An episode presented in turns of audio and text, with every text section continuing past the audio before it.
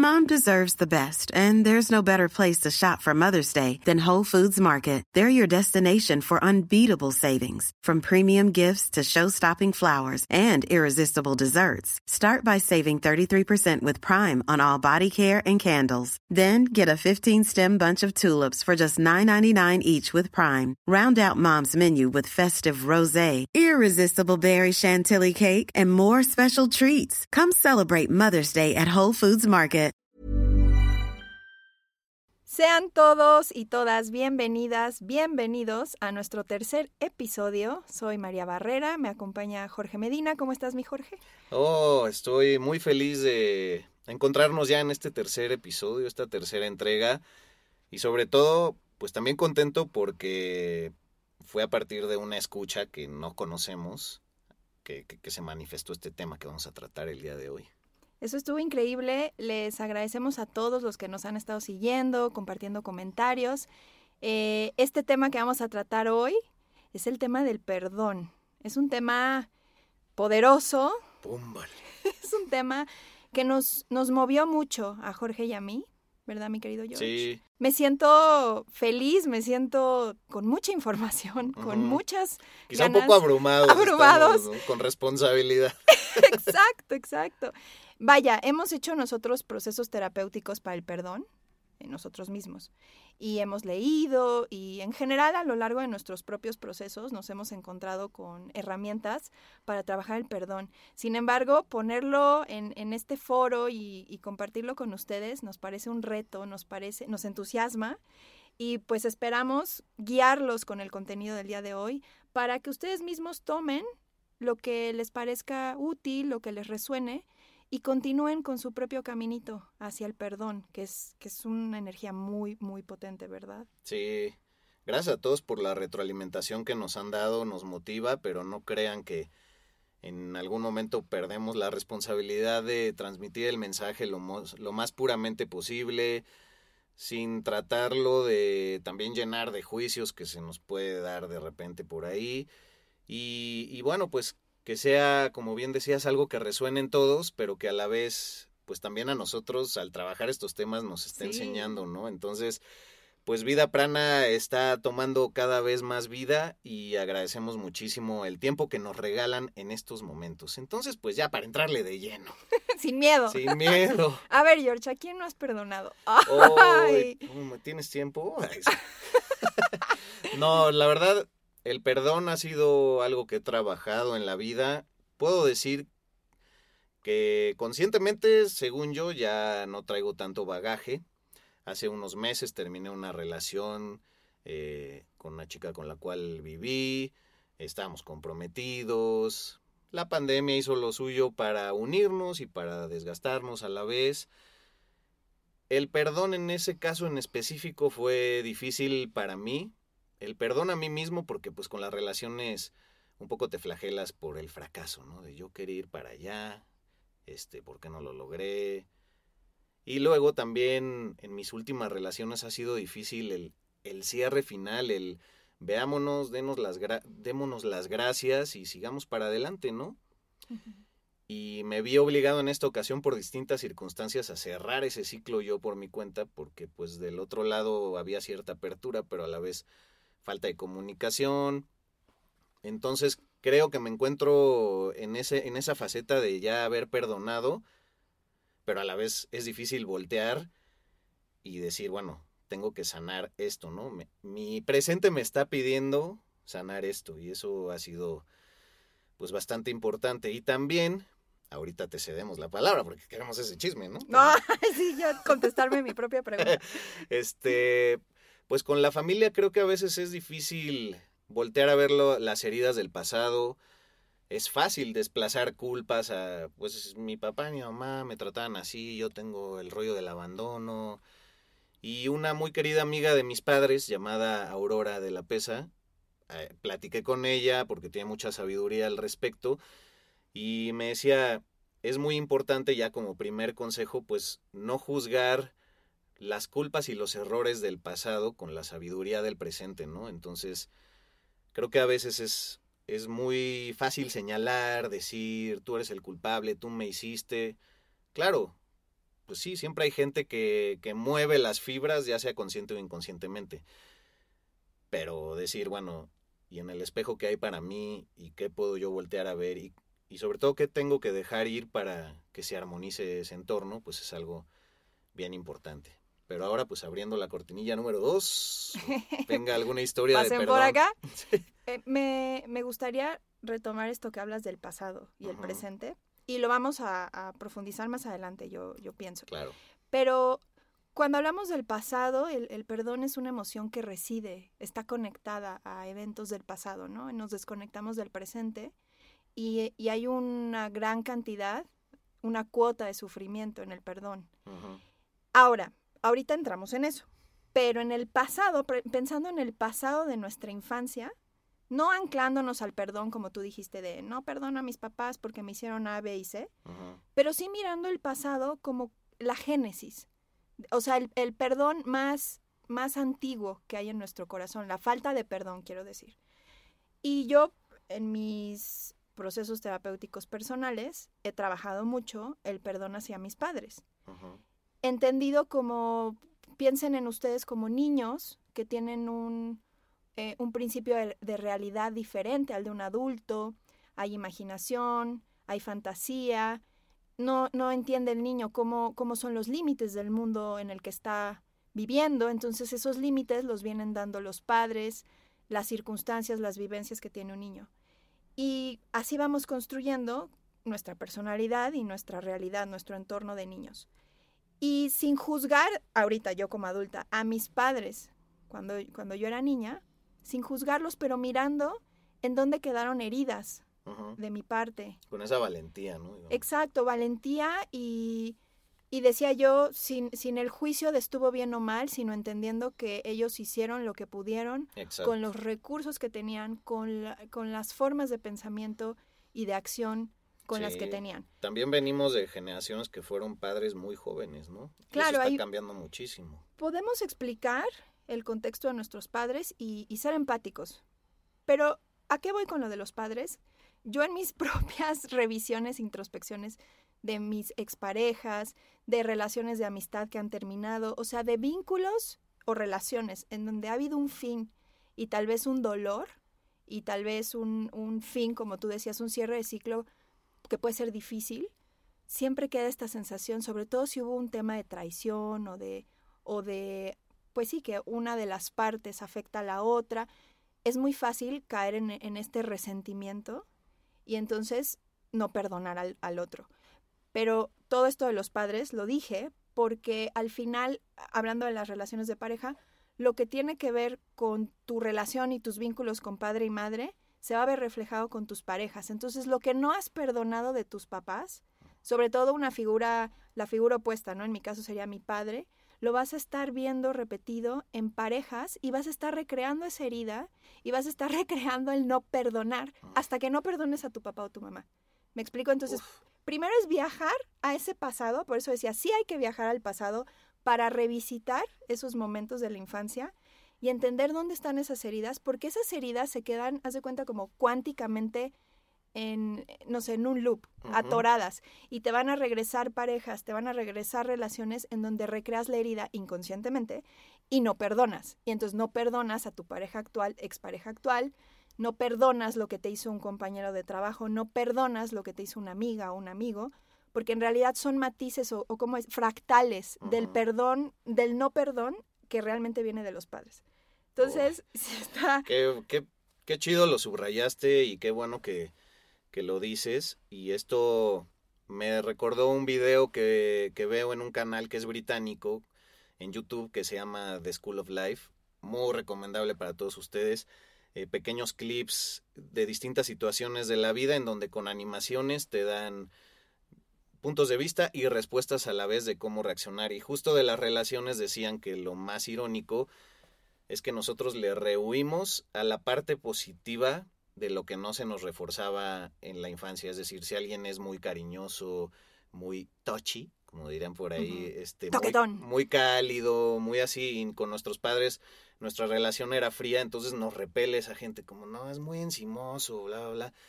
Y entonces generalmente en este video lo que decían es, nosotros vamos reaccionando a las heridas que nos generó lo que ciertas actitudes de nuestros padres eh, provocaba emocionalmente en nosotros. Entonces buscamos más ese patrón negativo, porque es algo conocido para nosotros, que el contrario, porque no necesariamente la polaridad contraria significa sanar, más bien es por qué respondes amorosamente ante lo que para ti era una muestra de afecto, aunque fuera un cierto maltrato o un desdén. No sé si me expliqué. Está increíble esta, esta parte. Entonces, me, me viene invitar a todos y todas a que hagan este, este ejercicio de, de recordación, ¿no? De qué eventos en mi infancia hubo de quiebre, ¿no? De, de, de llanto, de dolor, de, de, soledad, de ausencia. Digo, es... De castigo. De castigo, de aislamiento. Es...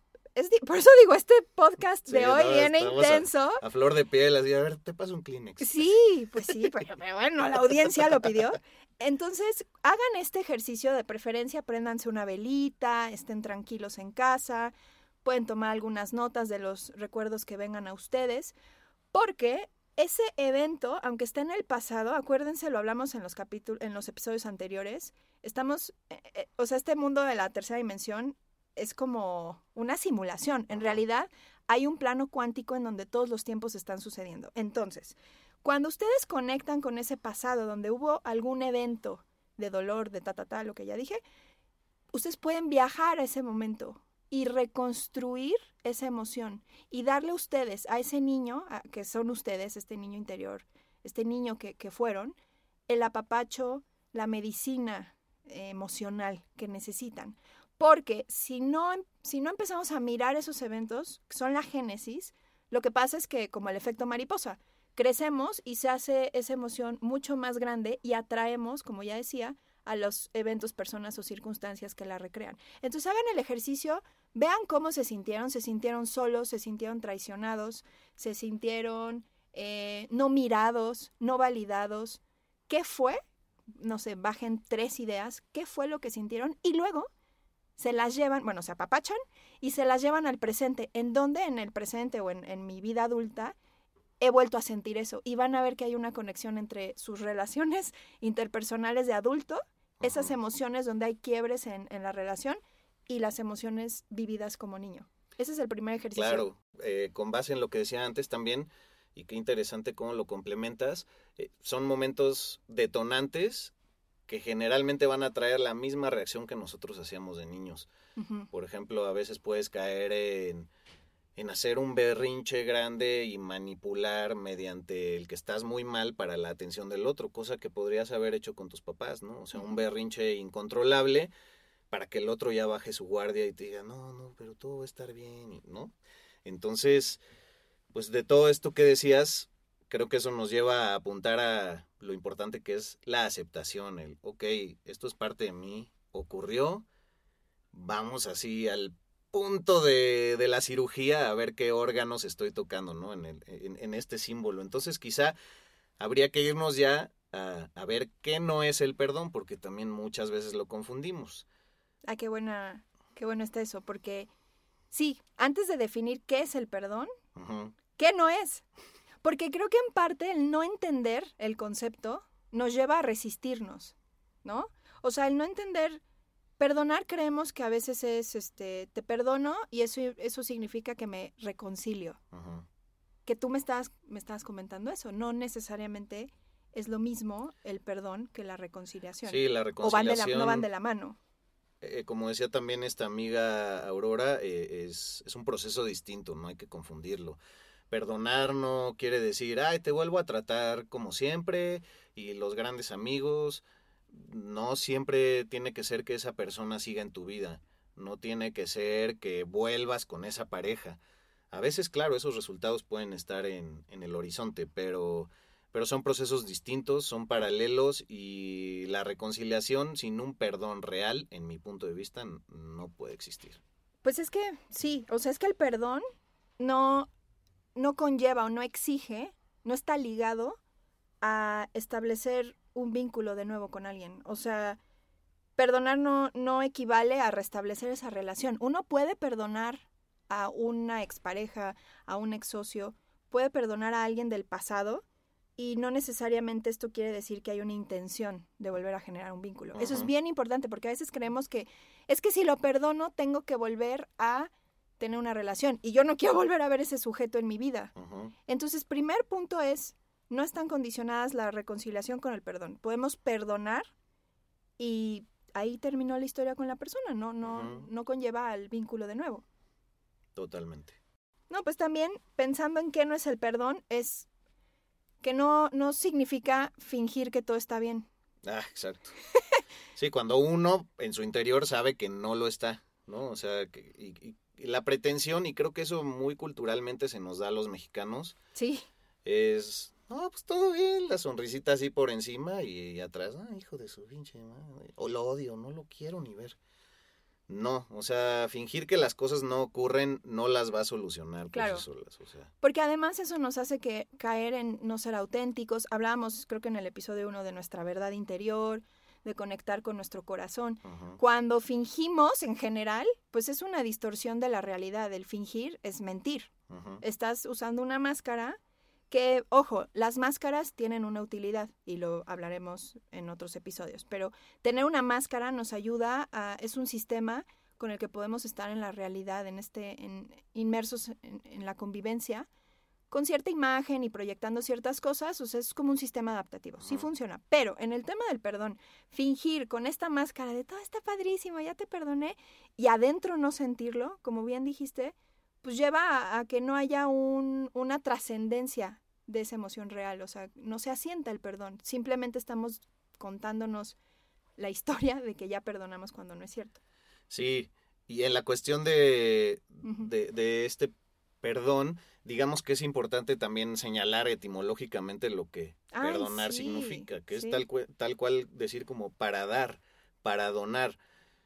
Entonces, ¿por qué a veces pretendemos perdonar si se trata de dar, no de recibir? A veces queremos más el resultado de lo que recibiremos, así de quiero ver que se arrepienta, a ver que esté de rodillas, que me ruegue, cabrón. Está cañón. Y no, o sea, perdonar no requiere que uno se comunique directamente con las personas a quienes ha perdonado. Uno no tiene que ir a declararles, no, yo ya te perdoné. Y, o sea, como que ponerse esa medallita, ¿no? O sea, esa acción puede ser parte del proceso, pero no es vital para el proceso. Es que si haces eso, desde mi punto de vista, em, te conviertes en este ser en una superioridad frente al otro. Entonces no está viniendo de un lugar honesto, puro. Estás como queriéndole enseñar moralmente al otro que tú, tú eres un fregón, ¿no? O sea, te perdono, casi Ajá. bésame el anillo. Sí, es como caritativo, ¿no? Como un acto de generosidad y no, pues, o sea, es Mm. un acto de integridad, o sea. Claro, no puede ser, o sea, el perdón no puede venir desde le voy a hacer un favor al otro. O sea, no, no puede venir como, pobre de ti, yo soy mejor, ya te perdoné. Ese no es el lugar para, para el perdón. Y me viene, el- me viene otra manera de, de pensar en el perdón. Em, perdonar, híjole, esto es bien difícil. No significa olvidar. Uy, ¡Ah! la frase de perdono, pero no olvido. Ay, no manches. Em, a ver, o sea, perdonar no es olvidar, mm, porque al final lo que vivimos nos sirvió. Fue un aprendizaje, también lo hablamos en, en otro episodio, en el primero, en donde tú dices, todos los que vienen a tu vida son maestros, todas las personas tienen algo que enseñarte, son personajes del videojuego, traen un mensaje, traen una enseñanza, no eres víctima, tienes que mirar la realidad desde tu soberanía y entonces interactuar con estos espejos, estos maestros, y llevarte tus aprendizajes. Entonces, perdonar eh, no es olvidar, porque al final es útil tener en cuenta qué te llevaste de aprendizaje. Asimilarlo. Integrarlo, asimilarlo, sentir que lo trasciendes porque ya viste cuál era el fruto detrás de esta historia. Entonces te llevas ese fruto para continuar con tu vida, pero no desde esto de perdono pero no olvido, como de Paquita la del barrio, canción Sí. desgarradora. O como el que vengan los españoles a pedirnos perdón por hace 500 años. O sea, no quiero juzgar tampoco, pero, Sí. o sea, ahí estamos, con la sabiduría del presente queremos juzgar hechos en los que ya ninguno de nosotros que estamos encarnados en esta tierra estuvo, o al menos no que lo recordemos, y, queremos eh, meterle un peso de moralidad y, valores que son muy cambiantes y que solo ayudan a polarizar.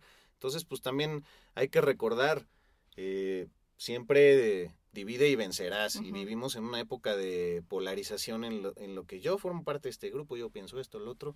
No, no, no, o sea, puede haber un diálogo, puede, puede existir en el perdón un diálogo, un cuál es tu verdad y cuál es la mía. La verdad es un punto súper importante.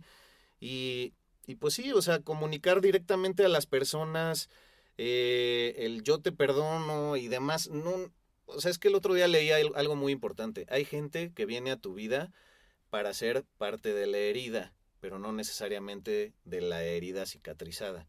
Y hay gente que después llega para ser parte de tu vida ya con esa herida cerrada, pero habrá otros que se abran. Wow. Oh, es que esto, claro, es estamos en ese continuo, uh, continuum, aprendizaje y pues sí, las heridas van abriendo, cerrando, abriendo, cerrando y conforme nuestro estado de conciencia evoluciona, también la manera en la que vamos afrontando estas heridas y sanándolas es más veloz, es más entera, o sea, tenemos como más una, habilidad mejor para ello.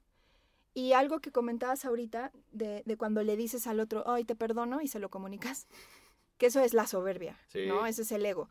Pero algo importante cuando nosotros nos entregamos al perdón es que tomen en cuenta que no necesariamente eso implica que el otro va a cambiar. Exacto. Eso es súper importante. El perdón no es este acto en donde gracias a tu bondad y tu misericordia, el otro va a cambiar sus acciones, el otro va a modelar su conducta, va a cambiar su comportamiento, va a ser mejor persona para ti. Sí, porque lo tenemos perdonaste. aquí en el texto que redactamos, ¿no? No es un contrato que exige una contraprestación, o sea, no puedes andar condicionando al otro a que, ah, bueno, pero si cambias, que se da mucho en las relaciones, ¿no? O sea, el perdón verdadero no está condicionado a que cambie su comportamiento la persona a quien uno perdona. Te voy a ah, perdonar, pero ya no voy a permitir que veas a tu amigo, a tu amigo Alberto, porque ves siempre cómo llegas. No, no, no, ahí ya empieza a querer cambiar al otro, a que ¿Y ese lo deje de ser un individuo. Eso lo dijiste explícito. O sea, ese es cuando nos vulneramos y decimos, te perdono, pero ya no hagas eso. Pero hay otras veces que son más manipulativas, en donde te perdono y adentro reside esta esperanza de que esa persona va a cambiar. Las dos están, ah, sí. están mal. Pues. Claro, las expectativas, el esperar, eso es muy, muy, muy dañino para el perdón. O cuando no hemos querido perdonar a alguien y retenemos como rehén, pues, al perdón. ¿No? Y entonces se vuelve como esta esta arma contra el otro, en donde yo no te suelto mi perdón, ¿no? Y hasta que me demuestres, uf, es súper duro porque, eh, decía yo, es manipulativo y creemos que nuestro poder está residiendo en el no perdonar. O sea, que el otro está como perrito faldero detrás, porque como no lo hemos perdonado y él quiere nuestro perdón, se vuelve un arma de poder que al final solo nos está desgastando y envenenando porque no estamos entendiendo todo esto que hemos dicho de él es un personaje, él es un maestro o ella. Son personajes, son maestros, no soy víctima, yo tengo el poder de cambiar y construir mi realidad. Entonces hay que soltar esa arma y entregarla. Y entonces ahora me viene, bueno, ya dijimos que no es el perdón, pero que sí es el perdón. Que sí. Saludos a arroba teikirisi que nos puso en este predicamento ahí en Instagram. Creo que se llama Nadia, ¿no? Nadia, sí. Un abrazote, muchas gracias por ponernos en este hermoso predicamento. ¿Qué es el perdón? Pues que sí es. A mm. ver, déjame citar. A ver. Perdonar es la elección consciente de abandonar el resentimiento. Es la decisión de integrar el dolor del pasado como aprendizaje para el futuro. Es el compromiso de vivir 100% en el presente con la mente y el corazón abiertos, libre de la inercia del enfadoso no procesado. Es como este también típico de no vivir con la culpa del pasado y con la ansiedad del futuro, ¿no? Es, a ver, tu presente, ¿qué te está diciendo?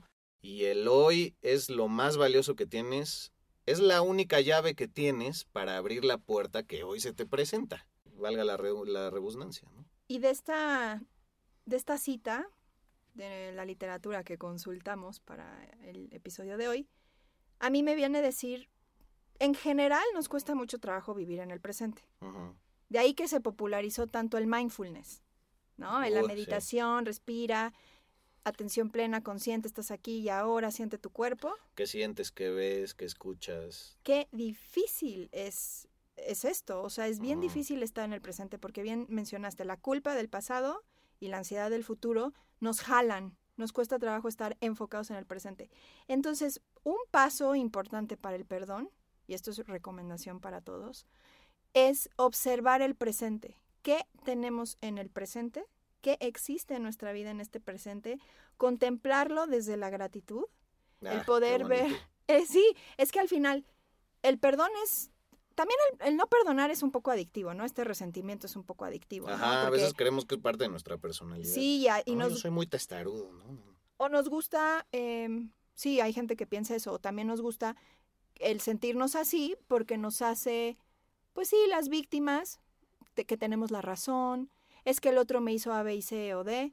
Y puede incluso llegar a suceder que si algún amigo nos está escuchando la historia dramática de por qué no hemos perdonado a alguien, si esa persona no está de acuerdo con nosotros, o sea, nos antagoniza, Mm. casi la excluimos porque no es parte de nuestra versión. Ah, claro. Entonces, Uy, qué buen punto. Nos gusta en este, por eso es resentir, ¿no? El resentimiento. Me gusta recrear Uf, esa, ese episodio doloroso porque me es más fácil ser la víctima, me es más fácil sentir que el otro estuvo mal, porque pues también hay un tema ahí de, de no tener la humildad, no tener De la visión, De desplazar. de, ¿no? de, ajá, es muy fácil desplazar hacia el exterior. La situación. Entonces, cuando empezamos a contemplar el presente, agradecemos lo que tenemos, desde las cosas como más sencillas, como voltear, despiertan y voltean alrededor de su cuarto y ven las cosas físicas, materiales. Si tienen mascota, pues se asoman y ven a su perro, a su gato. Empiezan, a, empiezan este ejercicio de- del amanecer, agradeciendo lo que hay manifestado en su presente. Eso es una buena herramienta para conectarnos y arraigarnos al presente. Y eso es un primer buen ejercicio que pueden empezar a hacer diariamente para que sea más fácil, y ahorita vamos a dar los cómo, pero para que sea más fácil soltar el resentimiento, el rencor y lograr este perdón hacia los padres, hacia los ex socios, ex amigos, ex parejas. Entonces, el, el primero es estar en el presente. Si no, no podemos soltar la situación del pasado. Sí, también hacerlo en la noche, ¿no? Antes de dormir, agradecer Ah, bueno, sí, lo que sí. sucedió en ese día. Y sí, justamente la gratitud es, yo creo que el mejor gancho que nos puede sacar de esa alberca, viéndolo de alguna manera simbólica, para decir qué sí tengo, qué sí se realizó, qué se ha realizado y ni siquiera me he tomado el tiempo de agradecer porque ya estoy en mi ansiedad del futuro de no, lo que sigue es esto. Entonces, pues sí me llegó el dinerito que necesitaba para pagar la renta y para alimentar bien a mi familia, pero no, pues ya estamos en, a ver, le voy a mandar el correo al contador porque esta segunda entrada ya para el mes de noviembre y entonces ah, se vuelve algo muy feo. Quiero en estos momentos citar algo también del famoso libro de Neil Donald Walsh, este hombre que canaliza pues a Dios mismo, como ustedes lo quieran entender, y que tiene tres libros que se llaman Conversaciones con Dios, que también tiene otro muy bonito que a mí me, me- llama mucho, que se llama eh, Lo que realmente importa, y él dice, el sufrimiento no tiene nada que ver con los acontecimientos, sino que tu reacción ante ellos, lo que está ocurriendo, es solo lo que está ocurriendo. Como nos haga sentir, es otra cuestión. Qué cañón. Qué cañón. Y ahí viene lo de la verdad, ¿no? También cuál es tu verdad y cuál es la mía. ¿Quedará sellada la verdad universal en algún lugar? Podríamos discutirlo ya en un episodio quizá de registros akáshicos y demás, que son todos estos que hablan de nuestras vidas pasadas, si ustedes creen en ello. Pero al final la, la verdad es una cuestión de interpretación y si nos clavamos en la textura, no vamos a ir para ningún lado. Y ahora sí que también muchas veces en las relaciones interpersonales todo es cuestión de la interpretación que cada quien le da a los hechos. Sí, y como dices, si nos clavamos en eso, mi verdad, tu verdad, yo estoy correcta, tú estás incorrecto, son puntos de vista. Entonces, por ahí no nos podemos enganchar en querer tener la razón para lograr procesar el, el perdón. De hecho, el acto así más grande es cuando logramos perdonar creyendo que tenemos la razón. ¿no? Porque es cuando entregamos a esta energía por la compasión que sentimos hacia el otro. O sea, Ah. dejamos de aferrarnos a que yo estoy en lo correcto y simplemente miramos al otro con estos ojos compasivos, entendiendo, literal, o sea, que estamos convencidos de que esa persona está haciendo lo mejor que puede, dadas sus circunstancias de conciencia, de madurez, de vida. Está cañón, es lo que mencionaba de los papás. Nuestros papás nos criaron con las mejores condiciones que pudieron tener con lo más que pudieron dar para, dar para nosotros. Lo mismo con el otro, con, con las parejas, con los amigos. Están, si cuando logramos conectar con esta compasión de te miro y veo quién eres y veo en dónde estás y resueno contigo y, y honro que esto es lo que puedes ofrecer, entonces es más fácil sol- soltar el perdón y ya que andamos muy este, de referencias bibliográficas el día de hoy, me gustaría platicar un poco de, de Tutpen eh, que no sé si lo, Yo no lo lo conoces. No, no lo ubico. Es el traductor del Dalai Lama, Ah, el que traduce todos los discursos, todas las ceremonias del Dalai Lama. Y es un personajazo muy interesante. Tiene, eh, él inauguró en Stanford un instituto de, de la compasión. wow. O sea, literal, tiene un centro para la investigación y educación de la compasión. Hey, I'm Ryan Reynolds. At Mint Mobile, we like to do the opposite of what Big Wireless does. They charge you a lot, we charge you a little. So naturally, when they announced they'd be raising their prices due to inflation, we decided to deflate our prices due to not hating you. That's right. We're cutting the price of Mint Unlimited from $30 a month to just $15 a month. Give it a try at mintmobile.com slash switch. $45 upfront for three months plus taxes and fees. Promo for new customers for limited time. Unlimited more than 40 gigabytes per month. Slows. Full terms at mintmobile.com. Hey, it's Ryan Reynolds, and I'm here with Keith, co star of my upcoming film, If, only in theaters, May 17th. Do you want to tell people the big news? All right, I'll do it. Sign up now and you'll get unlimited for $15 a month and six months of Paramount Plus Essential Plan on us. Mintmobile.com slash switch. Upfront payment of $45 equivalent to $15 per month. Unlimited over 40 gigabytes per month. Face lower speeds. Videos at 480p. Active Mint customers by 531.24 get six months of Paramount Plus Essential Plan. Auto renews after six months. Offer ends May 31st, 2024. Separate Paramount Plus registration required. Terms and conditions apply if rated PG. Dan talleres, dan entrenamientos. Y él dice algo bien, bien bonito, o sea, esto es cita de él, ¿no? Él dice, sí, se volvió la moda el mindfulness, pero el siguiente paso después de cultivar mindfulness es cultivar compasión. O sea, como que a nivel colectivo humanidad ya entendimos que es mindfulness, están muchas apps donde, ¿cómo Sí, se llama? sí, sí. Headspace. Se volvió muy popular el mindfulness. El siguiente paso evolutivo de conciencia es la compasión. Entonces, él desde la compasión, o digamos como lo entiende, dice que, que esta compasión etimológicamente significa que vemos el sufrimiento del otro y lo compartimos Mm, compartimos el sufrimiento del otro. Entonces, en esta tradición budista, lo que se desea a través de la compasión es que el otro se libere del sufrimiento. Entonces, perdonar al otro desde un acto compasivo es veo tu sufrimiento, veo tus circunstancias y deseo que te liberes de ese sufrimiento. Y al final, desearle eso al otro es también un acto de desearte lo mismo. sí. Porque el otro es una proyección de ti. Entonces, si tú deseas que el otro trascienda el sufrimiento, te lo estás deseando a ti mismo. Wow, es un acto divino, totalmente. Totalmente. Híjole, es que ahí también ya entra el rollo de del dios perseguidor que en muchas religiones y así el dios de la culpa nos han nos han dicho y creo que esto que revelas es realmente lo que pues los entes más sagrados y más elevados es lo que practican y quizá por eso es que están en ese grado para apoyarnos a todos porque nos ven amorosamente. Entonces este amor significa muchísimas más cosas de lo que las palabras pueden decir, ¿no? Por ahí, como dicen, cualquier definición de Dios es una negación de Él porque lo estás limitando. Sí, ¿no? acotando.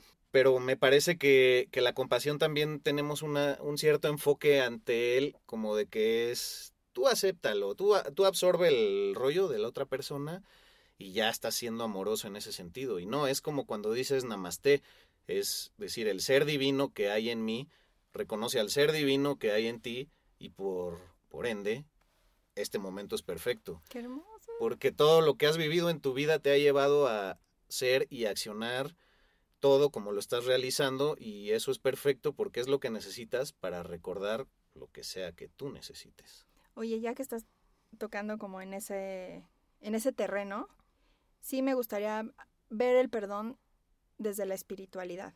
Por favor.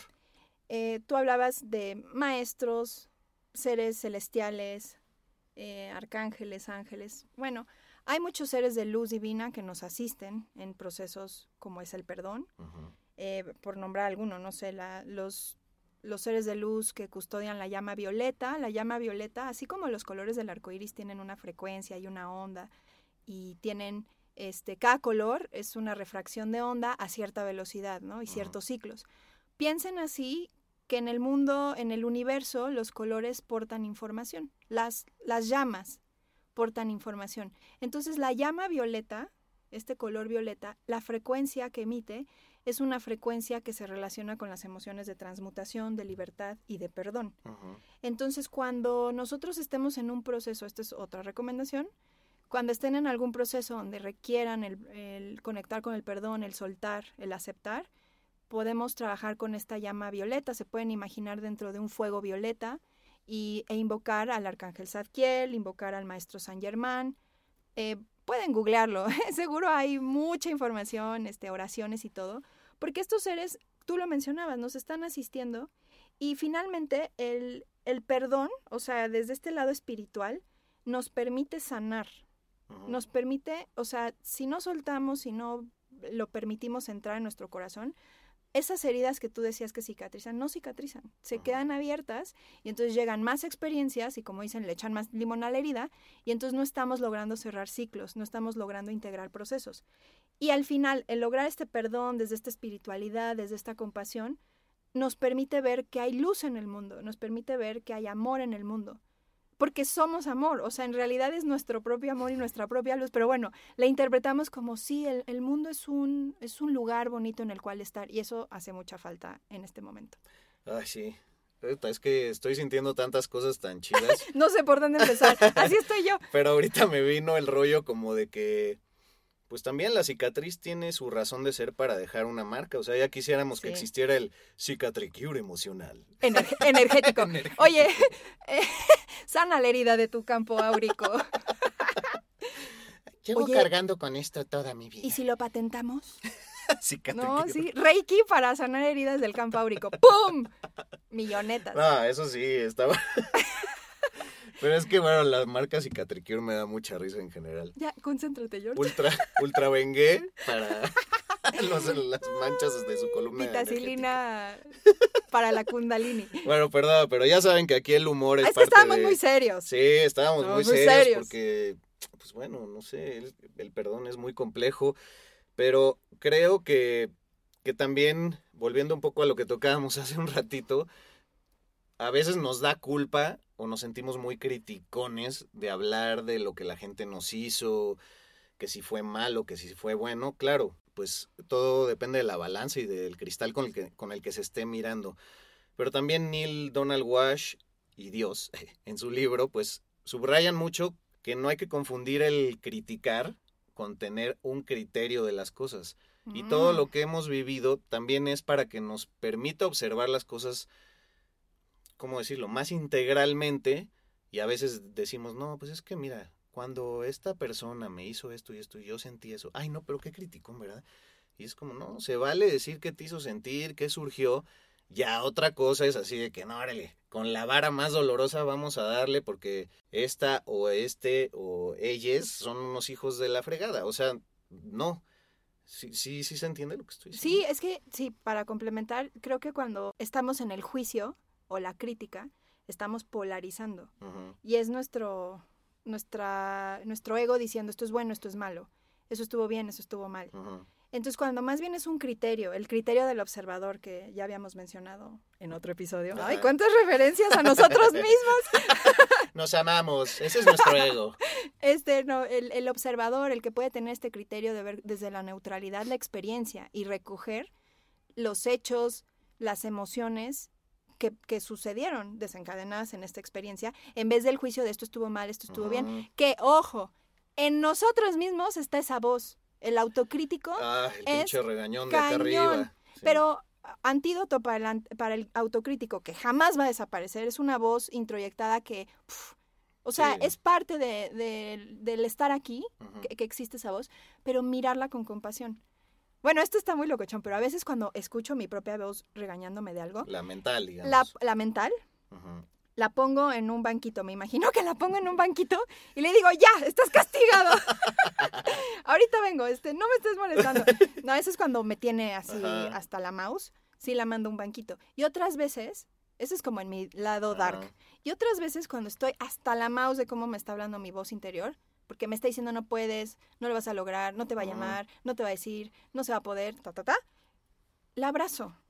Y le digo, ven, tranquila, todo está bien. El apapacho. El apapacho, todo está bien, no, no te preocupes. Entonces, más bien, invito a la voz de la luz para que se abracen. Ay, sí, yo, ¿qué tal? Ahí tengo como en, ¿cómo se llama? Intensamente. Si era esa la de las Sí. Así. Tengo... Todos tus monitos pues son como 25. ay, sí. Ahora jueguen, ay sí. Pero bueno, esos son mis recursos para No, pues, suavizar mi propia, mi pro- propio autocrítico. Creo que ha estado bonito que los comos los hemos ido soltando con- conforme el discurso, porque está muy cañón como describir todo el rollo del perdón Sí. y luego aguántense al final y, y métanse a nuestro curso que valdrá 5.200 pesos. O sea, no, no. Para saber cómo. Ajá. Oye, yo que andaba en lo espiritual, tengo una anécdota A ver, importante. por favor. Ok, súbanse a la moto cuántica. Súbanse a mi moto cuántica, vamos a viajar a otra dimensión. Sienten a su mente en esa silla. Ok, no, en serio, abran su mente y parti- partiendo de esta hipótesis de que existen vidas pasadas. Porque Ujú, puedo entender que de la audiencia habrá quien no cree en la reencarnación y quien sí. Pero por un momento vamos a imaginar que sí existe. ujú. Ok, entonces yo en mi trabajo personal terapéutico espiritual, yo medito con ciertas técnicas que me permiten abrir lo que tú llamabas los registros akáshicos. Los registros akáshicos son las memorias del alma. Todas las es como una biblioteca, de hecho eso significa akasha, Ujú. ¿no? Es esta biblioteca del alma donde está toda la información de todas nuestras vidas pasadas, presentes, futuras, que en realidad todas están sucediendo al mismo tiempo. Pero bueno, podemos acceder bajo ciertas técnicas o podemos ir con alguien que nos lea el registro akáshico.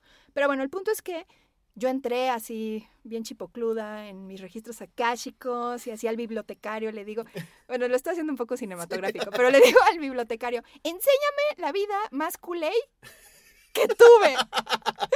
¡Pum! A ver, güey. Enséñame A lo ver. peor. Ay, Usted no renovó su credencial. Ay, ojalá. Ay, esto es muy íntimo, pero me, No, me venga, nace venga. compartirlo. Qué bonito. Eh, no voy al, al detalle porque es muy fuerte, pero me mostró, o sea, hagan de cuenta como Harry Potter metí la cabeza en un pozo, en un pozo de agua y empecé a ver el pasado, ¿no? Y vi unas escenas muy duras. En esa vida pedí que me enseñaran lo peor e hice cosas muy cabronas. Muy. Tanto que aguanté unos segundos. Dije, no, ¿qué es esto? Y me salí.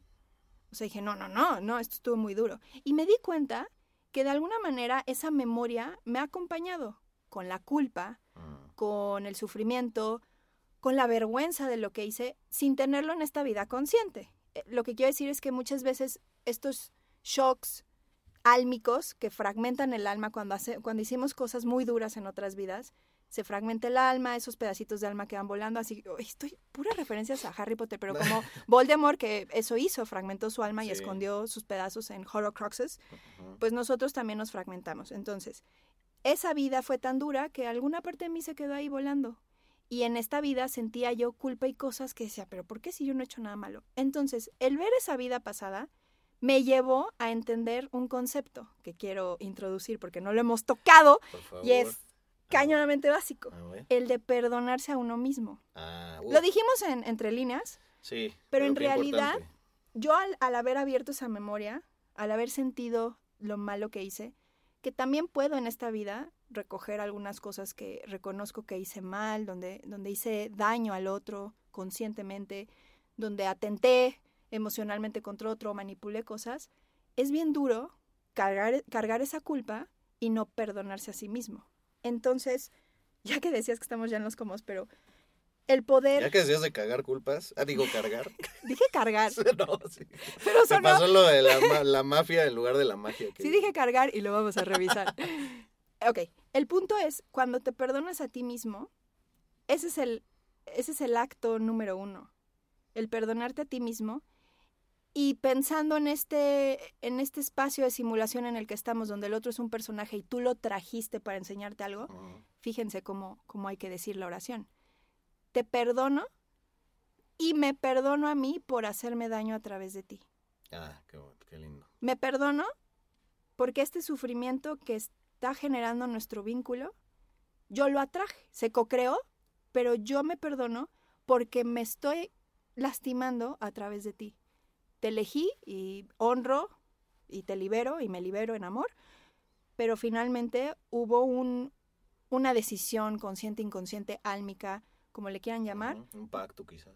un pacto. Entonces me perdono por eso. Está Ah. bien, ya entendí, me sirvió, qué gran utilidad, te perdono y me perdono. No, puta. Espérame, le voy a regresar al audio para volverlo a escuchar. Muy chingona tu reflexión. Wow, qué bonito.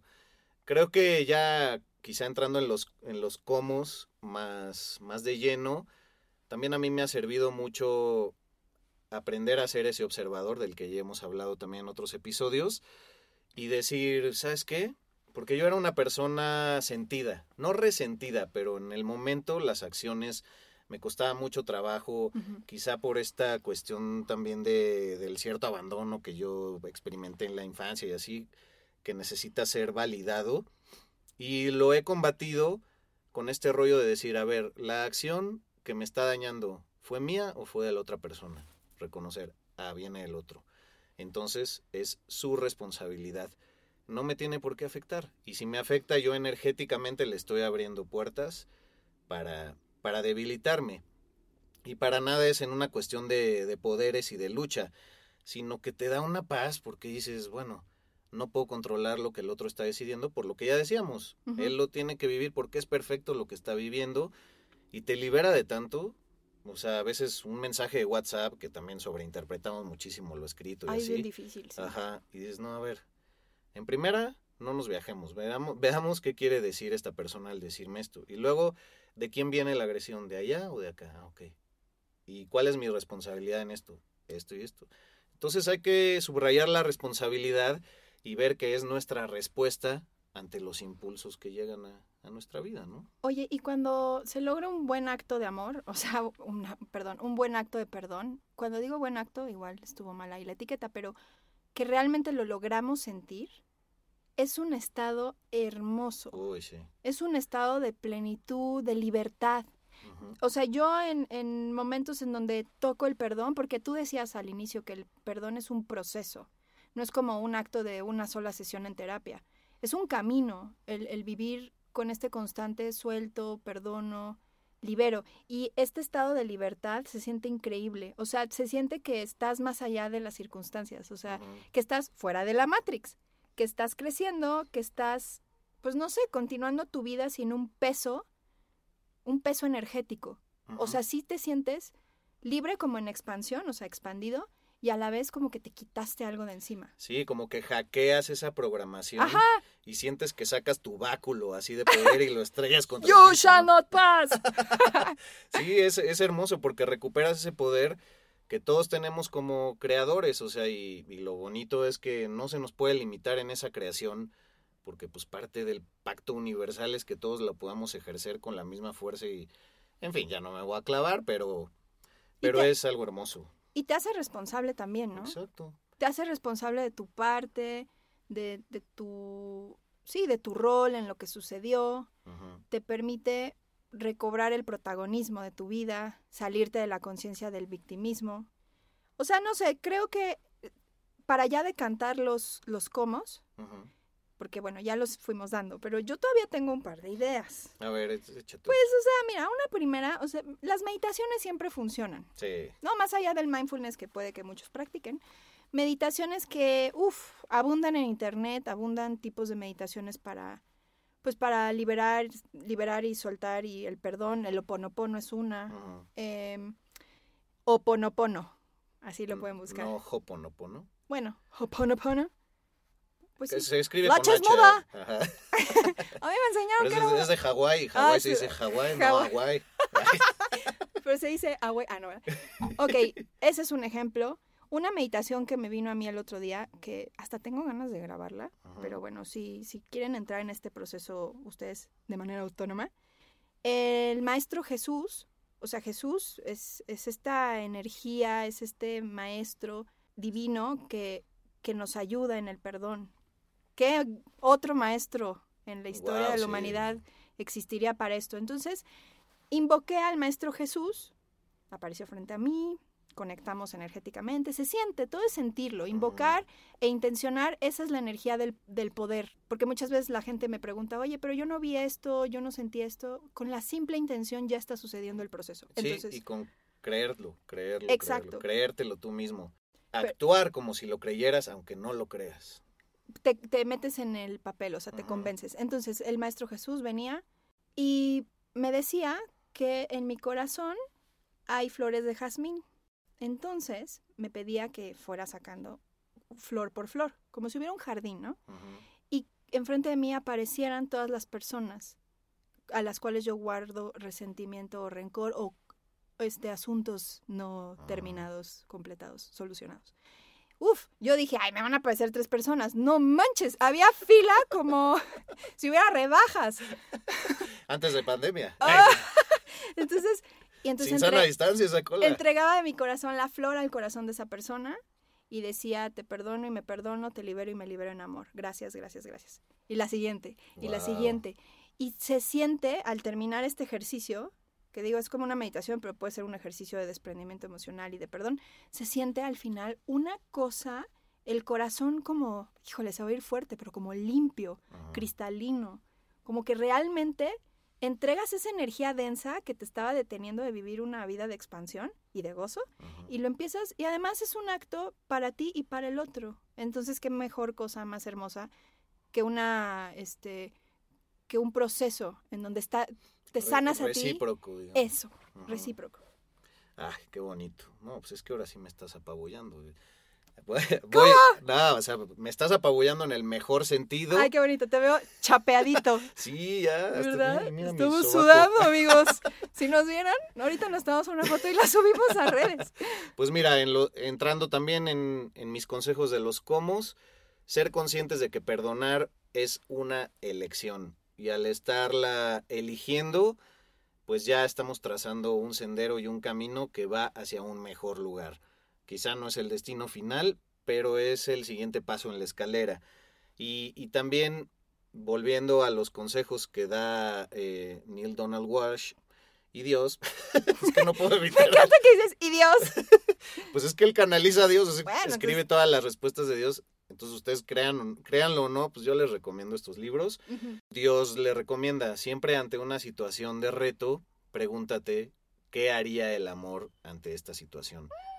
Y tan fácil que es decir esa frase y tan difícil que es llevarla a cabo, porque también el amor lo tenemos muy subrayado en y limitado en ciertos conceptos sociales y socioculturales y es simplemente decir, bueno, ¿cuál sería la elección más amorosa que yo podría tener ante este impulso que me está llegando del exterior? Y ligándolo con los episodios anteriores, ¿qué dice mi interior ante ello para proyectarlo desde el corazón hacia afuera? ¿no? Que en, en otro episodio hablábamos de cómo conectar con tu pulso.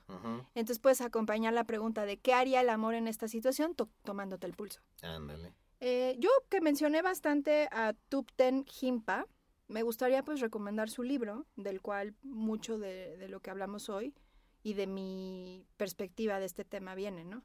Y es el libro de Anatomía del Corazón.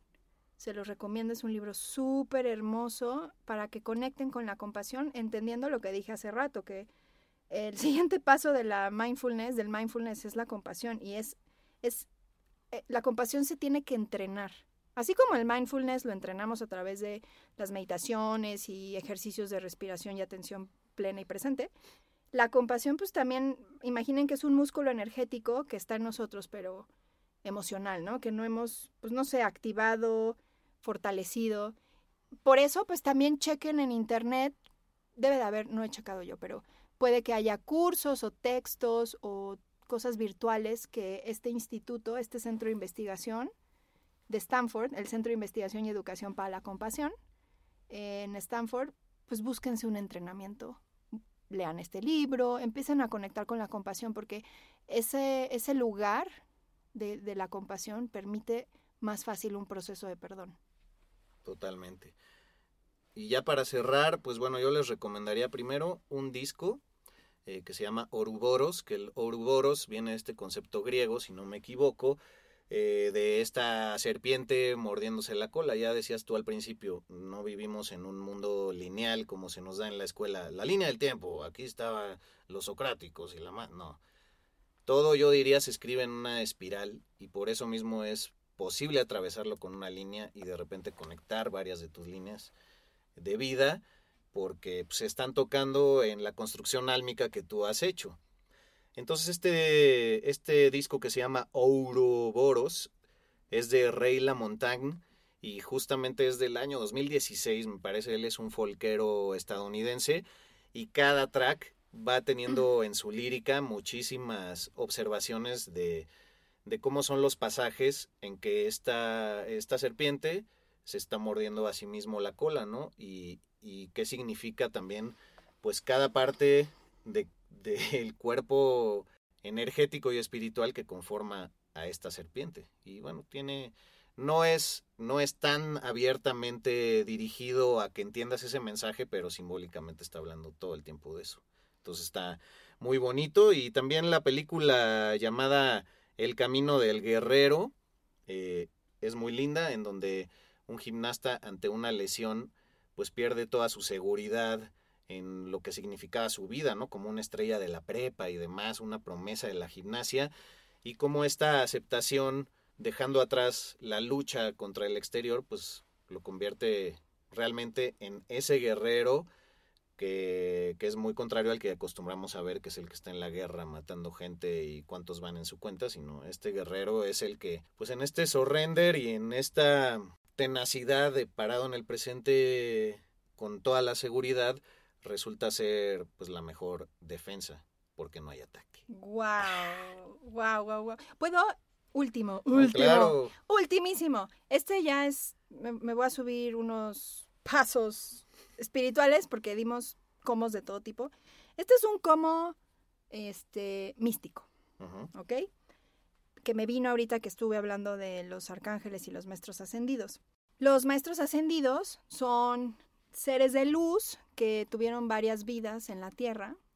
Vamos a decir que en sus vidas pasadas tuvieron misiones que implicaban aportar a la humanidad eh, una transformación o incidir en, el curso de la humanidad de una manera positiva.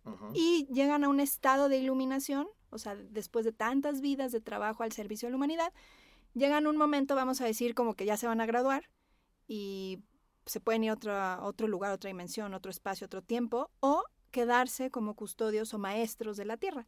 Entonces estos maestros ascendidos son, son estos seres que tuvieron vidas humanas y que ahorita están acompañándonos en el despertar colectivo, en la evolución del planeta, en el plan de la, divino de la Tierra. Y los podemos invocar, podemos conectar con ellos. Y este cómo es, los, los, estos maestros ascendidos tienen templos etéricos en el planeta que son estos templos etéricos, son pues creaciones energéticas que están en puntos específicos del planeta y confluye energía muy fuerte, ¿no? Y esa energía está al servicio y al favor de la humanidad. Son lugares de extremo crecimiento espiritual. Si vamos físicamente al lugar, podemos sentir la energía del lugar, pero también podemos viajar etéricamente. Con la intención podemos llevar nuestra energía en un estado de meditación, llevarlo a estos templos.